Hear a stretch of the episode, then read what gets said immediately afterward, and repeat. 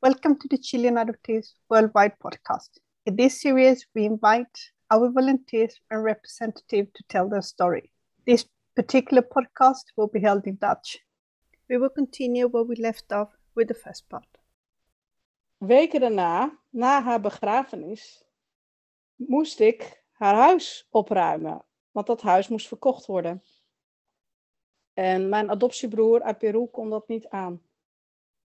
En ik was alleen in het huis. En ik was haar huis aan het opruimen. En in haar spullen vond ik een tas. Waar ik het bestaan niet van wist. En in die tas vond ik gloednieuwe adoptiepapieren. Ik vond daar allemaal brieven die zij geschreven had met de Nederlandse non.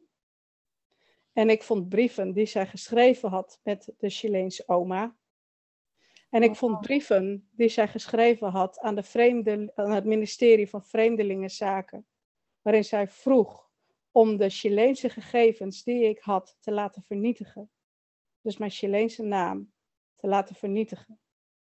En ik, ik heb geschreeuwd in dat huis, omdat ik dacht, ik voelde mij zo verraden door haar, door, ehm, ja, eigenlijk mijn hele identiteit, wie ik was als mens. Maar wat, nog ik, wat, nog, wat ik nog veel erger vond, was dat ik altijd te horen had gekregen als kind dat ik lastig was, dat ik moeilijk was. Ehm, dat ik alle soorten diagnoses had gehad van psychiaters en hulpverleners, dat ik gek was. Mijn omgeving verklaarde mij voor gek. Terwijl ik er toen eigenlijk achter kwam dat zij eigenlijk al, al dingen had geregeld. Zo vond ik dus ook de brieven. Dat ik er dus achter kwam dat, zij, dat de adoptie eigenlijk.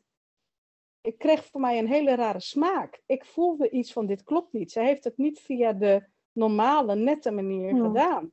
Ik vond bonnetjes van mij die ze betaald had. Rekeningen die ze voor mij betaald had toen, toen ik baby was om naar Nederland te komen. Dat ik dacht: je hebt me gewoon gekocht.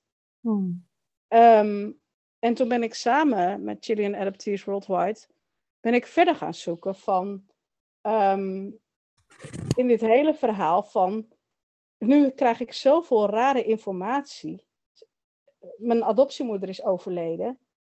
Dit klopt niet. Ik moet de Chileense familie gaan inlichten wat ik nu allemaal vind. Hmm. En ik heb toen besloten om mijn DNA te laten testen via MyHeritage. Dat was in maart 2001. Dat is heel recentelijk eigenlijk. Nee, 2021, sorry, 2021, ja, recentelijk. En via MyHeritage. En toen heb ik daarna aan de Chileense familie gevraagd van jongens, ik heb in maart van dit jaar heb ik mijn DNA laten testen. Hm. Willen jullie alsjeblieft ook je DNA laten testen? Want ik weet het niet, het voelt niet goed. Hm. En ehm, in eerste instantie, eh, mijn zus was heel boos. Die zei van, ik denk dat ze ook heel bang was voor de waarheid. En ze Hmm. zei, je blijft altijd mijn zus. Je blijft altijd mijn zus. En ik wil geen DNA testen. En ik zei ook, je bent ook mijn zus. Altijd. Maar we moeten dit zeker weten. Ja, ja. Het klopt niet. Hoe pijnlijk ook. En toen zei mijn broer, ik laat mij testen. En toen zei mijn nichtje, ik laat mij testen. En toen zei mijn zus uiteindelijk ook, ik laat mij ook testen. Hm. Drie mensen hebben zich laten testen via MyHeritage. En ik weet het nog zo goed. Het was ehm, Witte Don Goede, Goede Vrijdag. Witte Donderdag, Goede Vrijdag was het net, eh, net voor Pasen. En ik kreeg op die dag kreeg ik een paniek, paniek WhatsApp van mijn, van mijn zus. Mirjam, ik heb bericht voor MyHeritage. We zijn geen familie, we zijn niet gelinkt aan elkaar. Hoe kan dat nou? Je bent niet mijn zus. En ik weet nog het moment, ik, ik voelde me helemaal misselijk worden. En ik voelde me het bloed uit mijn lichaam wegtrekken. En ik dacht, rustig blijven, rustig blijven. Ik zeg, ik zeg weet je dat zeker? Ze zegt, ja, je bent niet mijn zus, je bent niet mijn zus. Ik zeg, rustig, rustig. Ik zeg, laten we wachten. Want misschien heeft de database ons nog niet goed gelinkt. Kan. En, laat, Ja. en laten we wachten tot na het weekend. Want dan is het Pasen geweest en dan hebben we weer wat dagen gewacht. En dan weten we het zeker. Hm. En ik wilde ook rustig blijven, omdat ik de paniek bij haar voelde. Mm. Maar ik voelde ook de paniek eigenlijk bij mijzelf, omdat ik dacht, laat dit niet waar zijn. Ik ben al voorgelogen door mijn adoptiemoeder. Ik ben eigenlijk al voorgelogen door de Chileense oma. Laat het nu niet zo zijn dat ook de Nederlandse non mij heeft voorgelogen. Mm. Mm. En toen was het ehm, vrijdag. En toen kon ik eigenlijk niet meer wachten, want ik was zo zenuwachtig. En toen heb ik MyHeritage een e-mail gestuurd. Ik zeg, ik moet het nu gewoon weten. Ik had ze eerst gebeld, ik had ze e-mail gestuurd. Dit is de situatie. Kan het kloppen dat we niet gelinkt zijn? Krijg ik daar dan nog bericht van? Moeten jullie nog gegevens verwerken? En toen hebben ze meegekeken. En toen zeiden ze, jullie zijn geen familie. Oh, wat een nightmare. Wat... En het was, het was zo'n. En toen heb ik die zaterdag, dat was de dag voor eerste paasdag, heb ik naar mijn zus niet gebeld, maar geappt. Mm. Ik heb berichten gesproken. Ik zei: Sorry dat ik je niet kan bellen, maar ik ben te emotioneel. Ik ben niet je zus. En we zijn verkeerd gelinkt aan elkaar. Twintig jaar lang verkeerd gematcht, verkeerd gelinkt. Mm. Drie keer naar Chili geweest. Twintig jaar lang gedacht dat je een zus hebt. Twintig jaar lang dat je gedacht dat je twee broers hebt. En toen heb ik mijn telefoon weggelegd. Binnen vijf minuten ontplofte mijn telefoon. Want er zaten 35 mensen van de Chileense familie te wachten. Want mijn zus had natuurlijk hun gebeld Ja, ja. gingen hun bellen. En vanaf dat moment, ik dacht, nou, ik leg mijn telefoon weg. En vanaf dat moment ontplofte mijn telefoon. En de ene emotie, want ik had mijn eigen emotie, maar de emotie ook van hun. Hoe dan? Waarom dan? Huilen, schreeuwen, boos, verdriet, het niet kunnen geloven. En ik zei, jongens, ik hang op. Het wordt me te veel. Mm. En ik, ik ben in bed gaan liggen. En ik heb de dekens over mijn hoofd gedaan. En ik ben, ik, ik ben alleen maar gaan huilen. En ik, ik begin nu bijna weer te huilen. Omdat ik bijna niet kan uitleggen wat dat moment dat je realiseert dat je hele leven, je, je hele identiteit, wie je bent als mens, je bent voorgelogen Mm. door mensen die je vertrouwden. Mm. En ik heb die hele avond alleen maar gehaald. Ik was ziek. Ik, ik, ik moest spugen. Ik, ik, ik heb, mijn ogen waren ontstoken van het huilen. Mm. En ik was gewoon ziek die avond. En toen was het eerste paasdag. En toen dacht ik, oké, toen stond ik voor de spiegel. En toen heb ik mezelf aangekeken. En toen dacht ik, oké, Mirjam, je kunt twee dingen doen. Of je wordt depressief. En je gaat nu helemaal kapot. Mm. Of je houdt op met slachtoffer te zijn. En je, en je wordt sterk.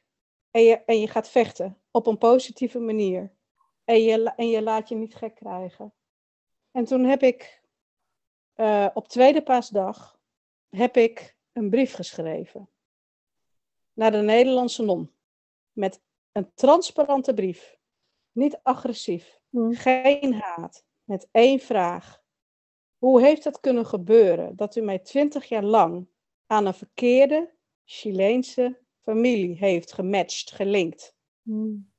Want via DNA ben ik erachter gekomen dat, ik, dat dit niet mijn familie is. En ik heb u er wel voor betaald. Mm. Leg het mij uit. En ik heb die brief verstuurd, want ik had natuurlijk opgezocht waar zij woonde. En ik, kwa- ik kwam er ook nog achter dat ze natuurlijk nog leefde. En haar zus, die erbij betrokken was ook.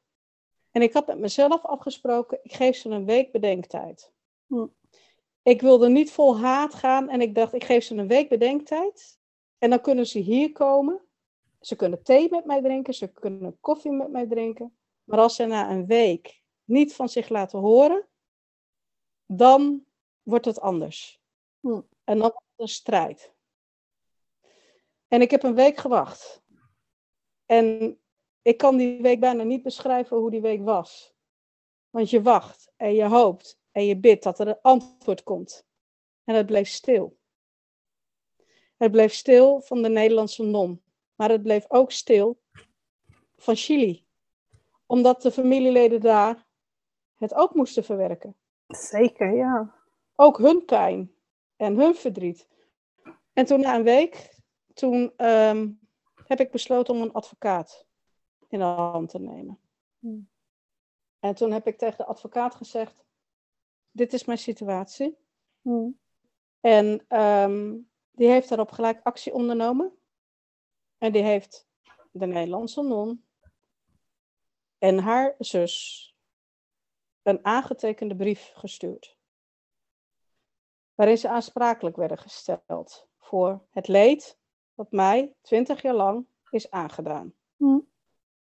En toen gebeurde er heel iets geks. Want ze konden een week niet reageren. En ineens kreeg ik dreigmails. En de advocaat ook. En ik Wow. kreeg, ik kreeg e-mails waarin stond: Mirjam, je, je, moet je mond houden. En als jij een geldbedrag stort op ons persoonlijk bankaccount. En op het persoonlijk bankaccount van onze Chileense comunidad van een kerk die in de fik was gevlogen. En ze zit nu ergens in een klooster in Nederland. En als je dan nu ook eh, vader Abt, de priester van het klooster, ook geld geeft, praten we nergens meer over. Oftewel, het was een soort van dreigement. Ik heb mails gehad waarin ze zei van, ik ben bang wie of wat jij nog, nog zult tegenkomen. Oftewel, bedreigingen. Maar ook mijn advocaat. Mijn advocaat kreeg ook dreigmails. Dat ze zei van, wow, ik dacht dat ik met twee oude dames van doen had. Wat zijn dit voor heksen? En, en wat gebeurt hier? Ik zeg, ja, ik weet het niet. En vanaf dat moment ehm, hebben wij alleen maar geprobeerd om met hun in contact te komen. Hmm. En heeft mijn advocaat steeds geprobeerd, namens mij, Hmm. om rustig te blijven, niet met modder te gooien, niet agressief te worden en te zeggen: Mirjam wil één ding. En dat is om de tafel zitten, face to face. Hmm. Eén antwoord wil ze op haar vraag: Hoe heeft dit kunnen gebeuren? Precies. En meer niet. Hm. En dat heeft een hele tijd geduurd. En elke keer zei ze: Ja, ik ga met Mirjam om de tafel zitten en het komt goed. En, en het duurde maar en het duurde maar en het duurde maar. En in, in die tussentijd heb ik ook natuurlijk mijn huiswerk gedaan. Want ik ging toen natuurlijk, want je stelde mij in het begin van dit interview de vraag: Hm. Je dit? Ik kwam er dus achter dat zij ehm, een lijntje had. Want zij heeft altijd in documentaires. Want ze is nu natuurlijk ook in Chili op de televisie gekomen met documentaires. Zij zegt zelf dat zij nooit betrokken is bij illegale adopties. Zij zegt dat zij nooit betaald is daarvoor. Ik ben er zelf op onderzoek uitgegaan en ik ben erachter gekomen dat zij in de jaren 70, 80 een lijntje had met wereldkinderen. Een hele grote organisatie in Hmm. Nederland. Hmm. Ik heb verschillende oud-directeuren heb ik zelf getraceerd en contact mee opgenomen. En ik heb gevraagd of zij deze Nederlandse non kende en haar werkwijze. En zij hebben aangegeven dat zij haar kende. En uit betrouwbare bron, ook van heel dichtbij, heb ik te horen gekregen dat zij inderdaad goede dingen natuurlijk heeft gedaan. Hm. Maar dat zij ook helaas bij adopties betrokken is geweest die niet goed zijn ge- ge- geweest. En dat ze daar wel degelijk een rol in heeft gespeeld. Dus eigenlijk, mij is altijd geleerd, als je niks hebt gedaan, verkeerds hebt gedaan, wat het daglicht niet kan verdragen, kun je er altijd over praten. Precies. Maar als je dat toch niet doet, ja, dan dat, dat is dat raar. Zij stelde op een gegeven moment aan mij voor om op 1 november met mijn advocaat naar Tilburg te komen. Oh, Zij wilde met mij om de tafel zitten om het uit te praten. En dat wilde ik ook heel erg graag, omdat ik erachter kwam met mijn advocaat dat mijn zaak, helaas, waar heel veel geadopteerden mee te maken hebben, verjaard is. Voor de uh, rechtbank is het verjaard. Voor de Nederlandse staat, ja, nou, volgens mijn advocaat is dat ook heel moeilijk om dat aantoonbaar te maken. Maar goed, ik dacht, oké, ik hoef ook niet in een rechtbank, want dat gaat mij geld kosten. Ik wil gewoon dat gesprek hebben. Zij stelde toen op 1 november voor dat wij een gesprek zouden hebben. Dat is niet zo lang geleden. We gaan, dat is 18 dagen geleden. Ja. Ja. En um, ik ben haar toen nog tegemoet gekomen door tegen mijn advocaat ook te zeggen van, weet je wat, blijf jij maar thuis. Mhm. Want als je een advocaat meeneemt, dan kom je eigenlijk heel vijandig over. Mhm. En toen ik besloot en haar informeerde dat ik geen advocaat meenam, kwam zij opeens van ja, maar ik heb wel een advocaat. En toen dacht ik, oh help, wat nu? En toen um, dacht ik, oké, je hebt een advocaat, prima. Maar of je nou wel of niet met een advocaat zit, ik kom wel. Hm. En wij zouden maandag 1 november zou ik naar Tilburg moeten. Zij had zelf een plek geregeld waar een zaal had zij gehuurd die wij van twee tot maximaal vijf uur konden gaan zitten om te praten met elkaar. Ik heb een uitnodiging van haar gehad. Ik heb een adres van haar gekregen. Ik heb een tijdstip van haar gehad. Ik moest van haar mijn, uh, het reisverslag, wat zij gemaakt had in 2001, moest ik opsturen. Want, zij zei, zij had het reisverslag vernietigd in de papierversnipperaar. Ja. En ik zei, wow, dit is mijn identiteit. Hoe kun je mijn dossier door de papierversnipperaar gooien? Met alle Chileense documenten. En toen zei zij tegen mijn advocaat, ja, een mens moet toch eens opruimen.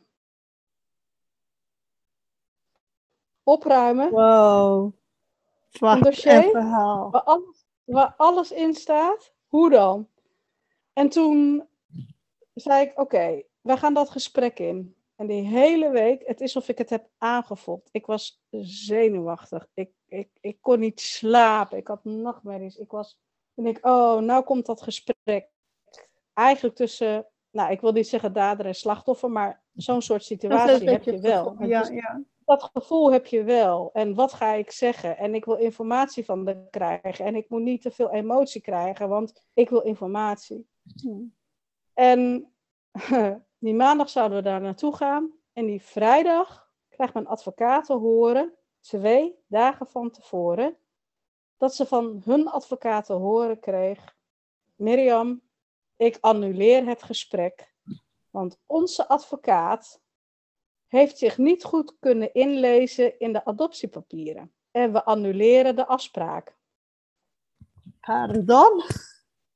Ik dacht dat ik gek werd. Echt. Ik dacht dat ik gek werd. En ik, en ik, heb, ik heb geschreeuwd naar die advocaat. En ik, ik zei: Dit is tactiek. Dit is tactiek. Dit, dit is wie zij zijn. Hmm. Hoe dan? En ze zei: Ja, maar Mirjam, we kunnen ze niet dwingen. Hmm. Maar hun advocaat heeft tegen mij gezegd: We maken een nieuwe afspraak. En de maandag 1 november, de afspraak ging niet door. De advocaat stuurde, mijn advocaat stuurde een mail. Wanneer spreken we af? Geen reactie. Een hele week stilte. Geen reactie van de Nederlandse non en haar advocaat. De tweede week gingen we in. Ik dacht dat ik gek werd. Dat snap ik.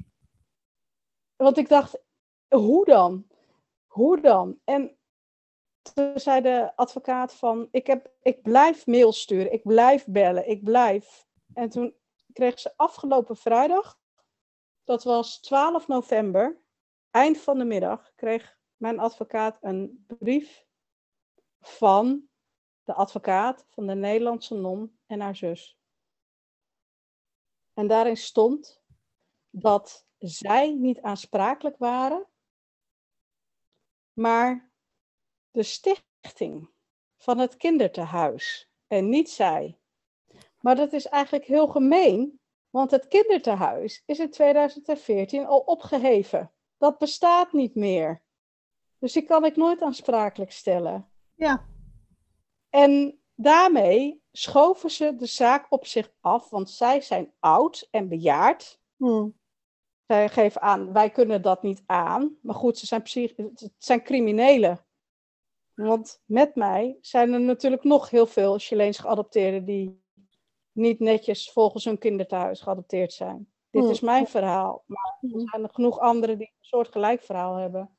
En ehm, toen werd er letterlijk gezegd, ik moet dan dus nu maar gaan bewijzen dat, eh, ja, zij geven aan van eh, de stichting is verantwoordelijk. Dus ik ben deze hele week, en we zitten nu op, wat is het, eh 17, 18 eh, november. Mhm. Ik ben deze hele week bezig verzamelen. Want waar ben ik ook achter gekomen, en dat is ook een hele interessante. Vanaf in de zak, in de, in de tas die mijn adoptiemoeder voor, bewaard had, zaten alle nieuwsbrieven in van het kindertehuis. Elke maand stuurde deze Nederlandse non en haar zus nieuwsbrieven aan adoptieouders die een kind uit dat kindertehuis hadden geadopteerd. En boven de nieuwsbrief stonden ook twee bankrekeningnummers. Die van de stichting waren van het kindertehuis, waar Hmm. mensen een donatie konden doen. Ik heb gekeken, want ik heb daarover nagedacht. Overigens samen met Chilean Adopteers Worldwide. Over nagedacht van oké, er zijn twee bankrekeningnummers. Maar naar welk bankrekeningnummer heb ik dan mijn geld gestort in Hmm. 2001? Ik kwam er dus toen achter dat de rekeningen die ik heb betaald niet naar de stichting zijn gegaan, maar naar het persoonlijk bankaccount van de Nederlandse non en haar zus. Oh, echt? Wow. Ja, dat weet ik dus sinds deze week. Dus wat nou? De stichting is verantwoordelijk. Nee, het geld is naar hun persoonlijk bankaccount gegaan. En helemaal niet naar de stichting. Nou, wat een verhaal zeg. Echt. ja, Een en verhaal. echt. Dit is, dit is eh, voor mij, ja, ik, ik, ik, ik vertel dat lachend, maar dit is natuurlijk helemaal niet om te lachen. Want Hmm. ik weet dat er 20.000 eh, kinderen, baby's, hè, stolen baby's, hè, van, van, van, vanuit Chili naar, naar, nou, noem maar op, geadopteerd zijn. Weet je, ik heb altijd jaren, twintig jaar lang gedacht dat dit mijn biologische Chileense familie was. Hmm. Ik ben er ziek van geweest dat ze het niet waren. Maar aan de andere kant denk ik, oké, nu loopt er misschien nog ergens toch nog voor mij een moeder te zoeken naar haar kind. Of is er inderdaad een moeder die denkt dat haar kind dood is en Hmm. ben ik springlevend. Hmm. Maar aan de andere kant is mijn, ja, vind ik voor mezelf vind ik het lastig, want ik heb bijna geen aanknopingspunten meer om te zoeken. Want dit zijn al mijn adoptiepapieren die ik heb. Dus ehm, het enige wat ik kan doen is mijn babyfoto uit mijn Chileense paspoort 1972 eraan koppelen. En hopen dat er ooit een moeder is of een broer of een zus is die in Chili zijn DNA afstaat, waaraan ik gelinkt kan gaan worden. Maar ik realiseer me ook, naarmate ik ouder word, dat ik misschien ook gewoon doodga en niet weet waar ik vandaan kom. En wie, ja, ik weet wel dat ik uit Chili kom, maar niet weet wie mijn biologische familie is. En dat, als ik daarover nadenk, dan word ik gek. Omdat ik dat eigenlijk niet kan snappen. Dat, dat mensen, in dit geval, ik ben er dus nu ook achter met de hele lange zoektocht, dat de Chileense oma zo corrupt was als de pest. De Chileense oma had contact met de Nederlandse non. Allang, kijk eens. Hmm. Ik heb in de tas die mijn adoptiemoeder had bewaard, verstopt, brieven gevonden waar de Chileense oma refereert en schrijft over een Hollandse religieuze Nederlandse non. Hmm. En ik ben er ook achter dat het, het, het ja, hoe zeg je dat? de, de, de kloosterorde waar de Nederlandse non onder valt, uit Mhm. België, Hmm. dat dat ook onder andere de paters zijn en waren waar de Nederlandse oma mee omging. Så dat was heel veel connectie eigenlijk met deze mensen. Ja, ja. Ja, maar goed, ik, kijk, dit is het verhaal van de Nederlandse non, maar als je kijkt naar de Nederlandse staat, ehm, die heeft natuurlijk ook toegezien dat. Hoe, kom, hoe komt het dat een Wereldkinderen mijn dossier heeft vernietigd? Hoe komt het dat het ministerie van eh, Buitenlandse Zaken mijn dossier niet meer heeft? De Raad van Kinderbescherming is de enige die mijn dossier nog heeft. Hoe komt het dat, ehm, dat de KLM hier ook een rol in heeft gespeeld? Want mijn adoptieouders hebben letterlijk de, een stewardess ingehuurd van de KLM, haar Ja. betaald om tot Buenos Aires te vliegen met de KLM. Daar was een generaal manager bij betrokken van de KLM. En hoe komt het dat dan een sociaal werkster die op mijn ID staat en in mijn Chileense paspoort mij als baby meeneemt van de oma uit Chili, mij neem, meeneemt, de grens overkrijgt tot Buenos Aires, mijn adoptieouders letterlijk haar daarvoor betaald hebben, een Nederlandse stewardess van de KLM mij weer overneemt en mij weer mee terugneemt naar Nederland. En natuurlijk, hoe hebben mijn Nederlandse adoptieouders mij de grens over kunnen krijgen? Ik ben daar nu achter, want dit jaar heb ik inderdaad een artikel gelezen, wat in het AD stond in de krant. Mhm. Daarin was een andere geadopteerde uit Sri Lanka die een bewijs liet zien over de bekende D-pier. De D-pier stond bekend op, op Schiphol dat adoptieouders, aspirant adoptieouders, op speciale tijdstippen hun baby op konden halen om zo de douane en de marechaussee te omzeilen. Oh, echt? Ja, en dat document heb ik altijd wel in mijn babyboek gezien, maar ik wist niet wat het betekende. Oh. En dat document lieten mijn, hadden mijn adoptieouders bij zich toen ze mij op gingen halen op Schiphol in oktober 1972. En als ik, dat klopt ook wel, want ik zag mijn adoptievader altijd in een lege gate staan. Dat ik wel eens dacht, waar zijn dan al die mensen op Schiphol? Maar nu snap ik het, want het was een speciale gate die jou namelijk heel dicht bij het vliegtuig bracht. Hmm. Op die manier konden zij baby Mirjam van de stewardess die zij hadden betaald op een Oh. niet legale wijze, konden ze baby Mirjam pakken met het Chileense paspoortje waar Mirjam Else en de naam van de Nederlandse adoptieouders op stonden. En als zij een controle hadden gekregen, hadden ze altijd kunnen zeggen: Dit is ons kind, kijk maar, het staat Ja. in haar paspoort. Mirjam Else, nou ja, en dan hun namen. Dus dit is onze baby. Wat nou illegaal? Waar hebben jullie zij- daarover? Ja, ja. Waar hebben jullie het over? Hmm. En zij hebben op die manier de marechaussee en de douane omzeild. Want ze zijn op dat moment gelijk met mij naar huis gereden. Wauw, Mirjam. Wat een verhaal, echt.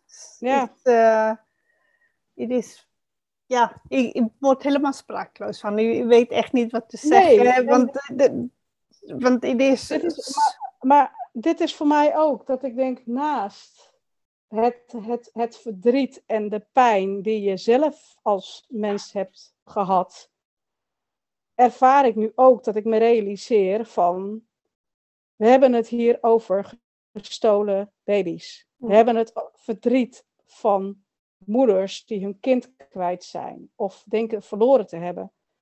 Je komt er ook achter dat, dat je dus met een crimineel netwerk te maken krijgt of hebt. Dat mensen die je verzorg, verzorgd hebben in Chili contacten hadden, en dat staat ook allemaal te lezen in die brieven van die oma uit Chili, Hmm. met maatschappelijk werksters, met kerken, met doktoren, om paspoorten te vervalsen, om medische gegevens vals in te vullen, om geboortebewijzen vals in te vullen, stempels op te zetten, een lijntje te hebben met de vliegtuigmaatschappij, de KLM. Paters, nonnen, die zitten in dat netwerk om. Ik heb een brief gevonden waarin staat dat zij, de paters, met een gereduceerd vliegtarief van 10% konden vliegen om baby's van A naar B te krijgen. Het is, niet alleen, mijn, het is, het is niet alleen mijn verhaal, maar ik heb zwart op wit op brieven gelezen dat de baby's die van de oma uit Chili, die baby's gingen naar Oostenrijk, naar Duitsland, naar Italië, naar Denemarken, naar Zweden, naar Nederland. Ik lees letterlijk in de brief dat de oma uit Chili met de Visiadora, de maatschappelijk werkster, en met de Nederlandse non ruzie lopen te maken wie welke baby krijgt, om eigenlijk te verkopen om daar geld voor te krijgen.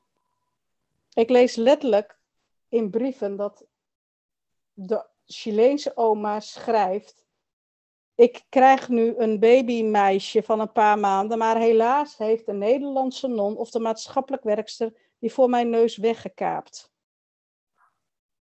Het gaat om baby's, het gaat om mensen. Hmm. Dit is zo'n schending van de mensenrechten. En ik snap niet, ik woon hier nu in Nederland, maar ik snap niet dat als ik mijn gas en licht niet betaal, dan krijg ik een aanmaning. Betaal ik mijn rekening niet, word ik hmm. afgesloten van gas en licht.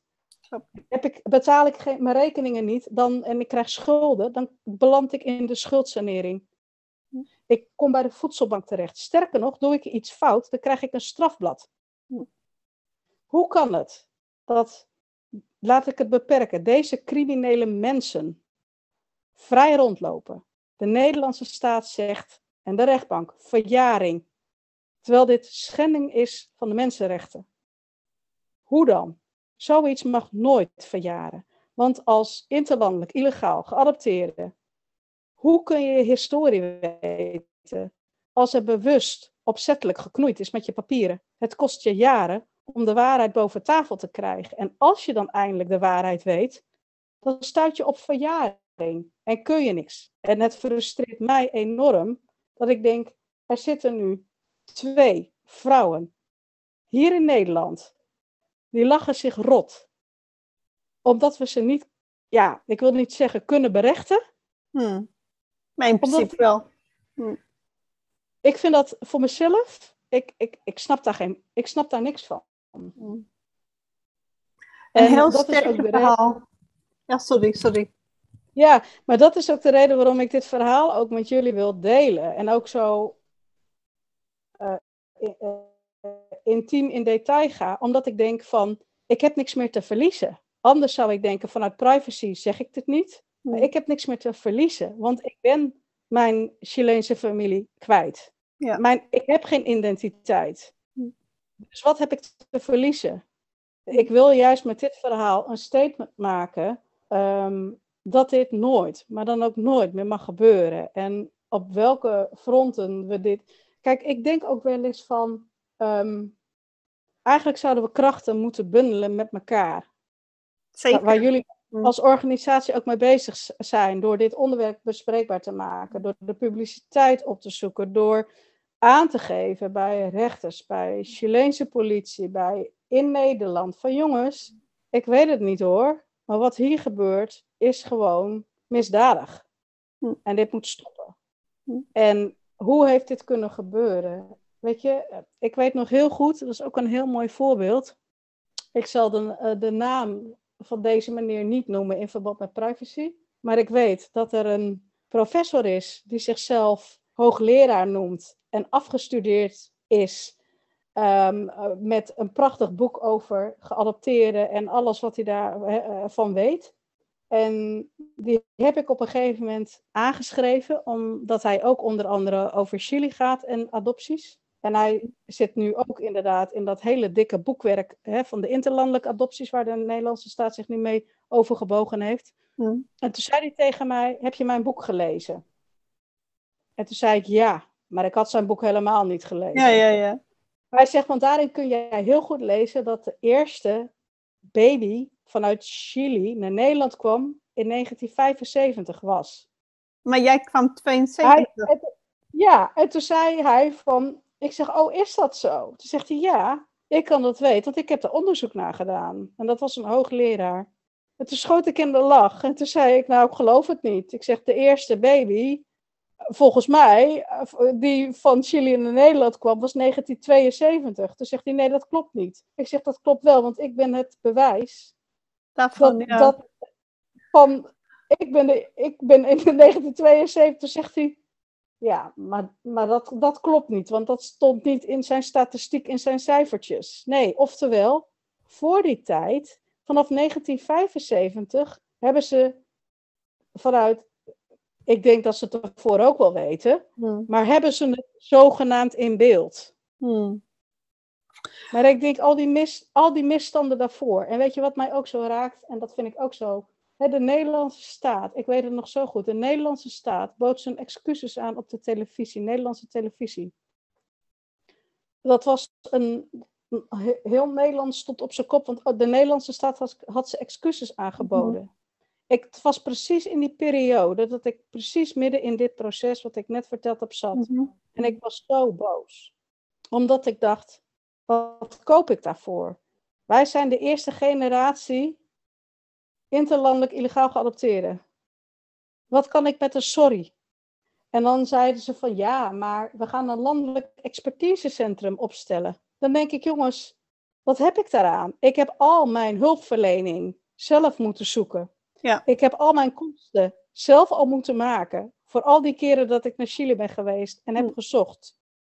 Dus wat koopt de eerste generatie geadopteerden voor een excuses en een landelijk expertisecentrum? Met vaak ook nog eens organisaties, want dat is ook mijn ervaring. De hulpverlening in Nederland vanuit GGZ heeft geen ervaring met getraumatiseerde, ehm, geadopteerde mensen.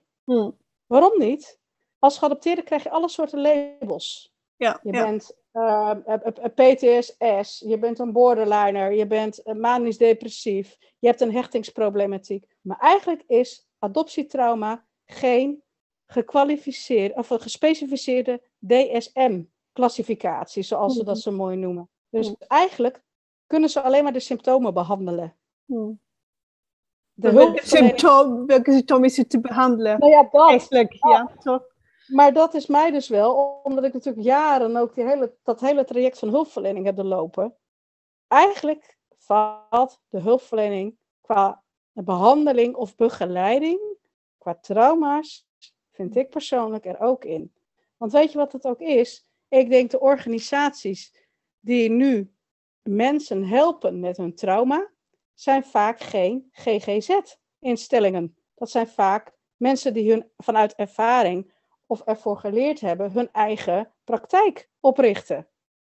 Klopt, klopt. Maar de, maar de, maar de meeste GGZ-instellingen, waar je eigenlijk, als jij een probleem hebt en je gaat naar de huisarts en je zegt: Ik voel me depressief, of ik heb last van mijn adoptie, of ik, ik, hè, ik, heb, ik heb trauma's, dan zegt een, een huisarts: Nou, dan ga je naar een GGZ-instelling. En dan Hmm. kom je bij een GGZ-instelling en dan krijg je een psychiater en die plakt allemaal labels op je. Hmm. En dat wordt helemaal via een DSM. Een klassificatiesysteem wordt dat helemaal mooi uitgewerkt, wat je dan wel niet allemaal hebt. Maar eigenlijk snappen ze er geen bal van. Ben ik inmiddels achter. Hmm.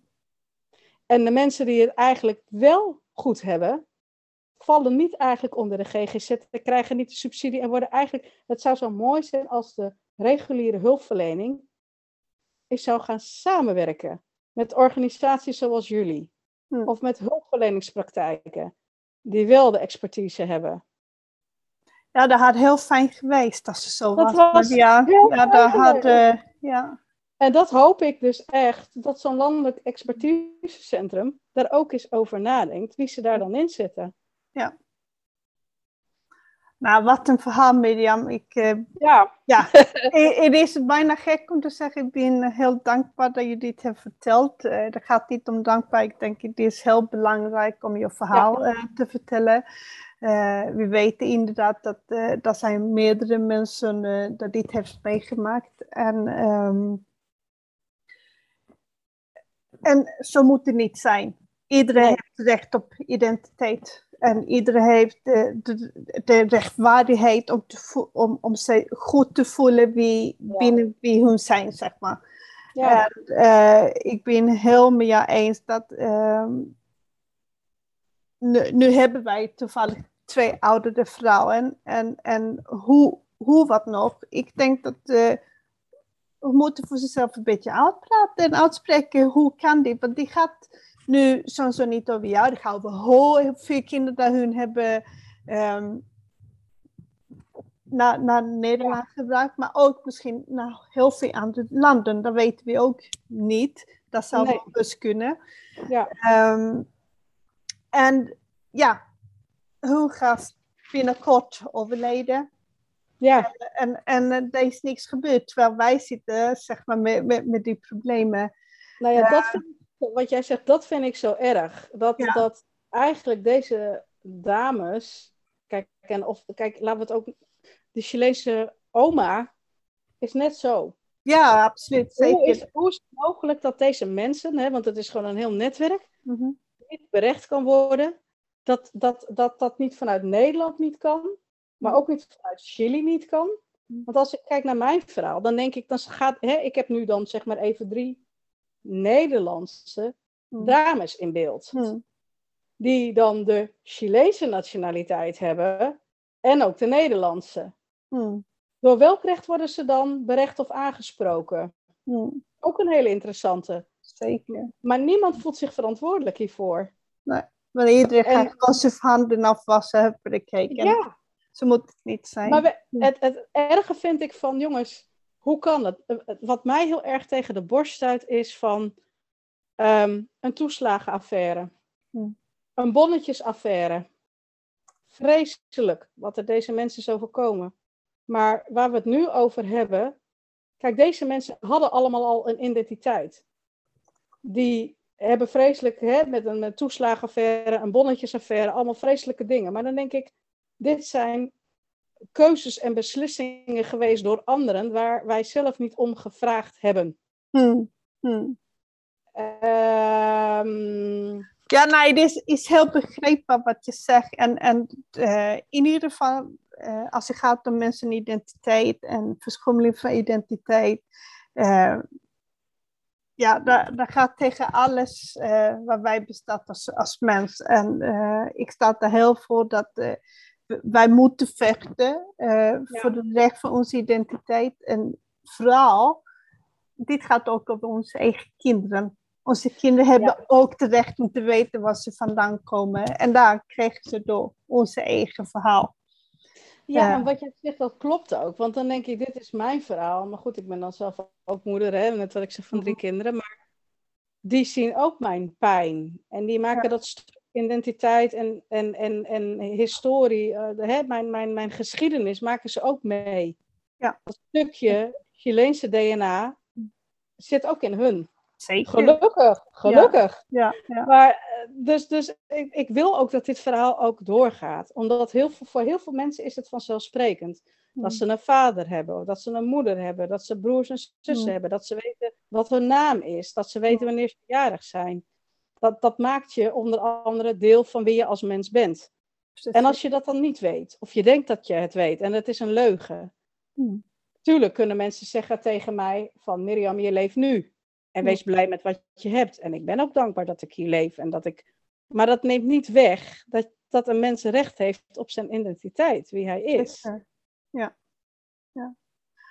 Nou, eh, lieve schat, als ik Ja. zo mag zeggen. Ik, Ja, eh, ja, zijn ook heel wederzijds. Nogmaals, dank Ja. jullie wel. Dat jullie eh, nou ja, ook mij de kans hebben gegeven om dit verhaal ook te mogen vertellen. En ik hoop ook andere ehm geadopteerden tot steun te kunnen zijn van ook de momenten van, van geef niet op en blijf zoeken naar. Hè? Want dat, ik heb ook heel vaak gehad omdat mensen mij voor gek verklaarden van joh, hou er mee op met zoeken.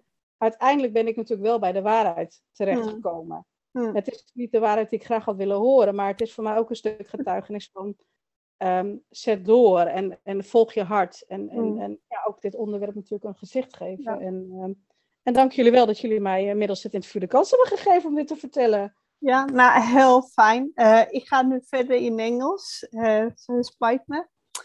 Uh, we have now come to an end of our podcast with Miriam. Uh, Chilean Adoptees Worldwide would like uh, to thank Miriam for taking the time to talk to us, to tell her about her story, which has been one big roller coaster, um, to say the least, and uh, with a lot of lies on the way, and being connected to the wrong family, and then finding out through DNA that it wasn't her biological family. Uh, what I would like to say uh, before ending this program that uh, anyone who's listening this conversation, uh, if, if you feel that you need to contact us, we are to be reached uh, through our website, which is uh, chileanautismworldwide.org, and uh, we're always here to assist you. Uh, wish you a very good uh, morning or evening or afternoon, depending where you are around the world. Thank you very much.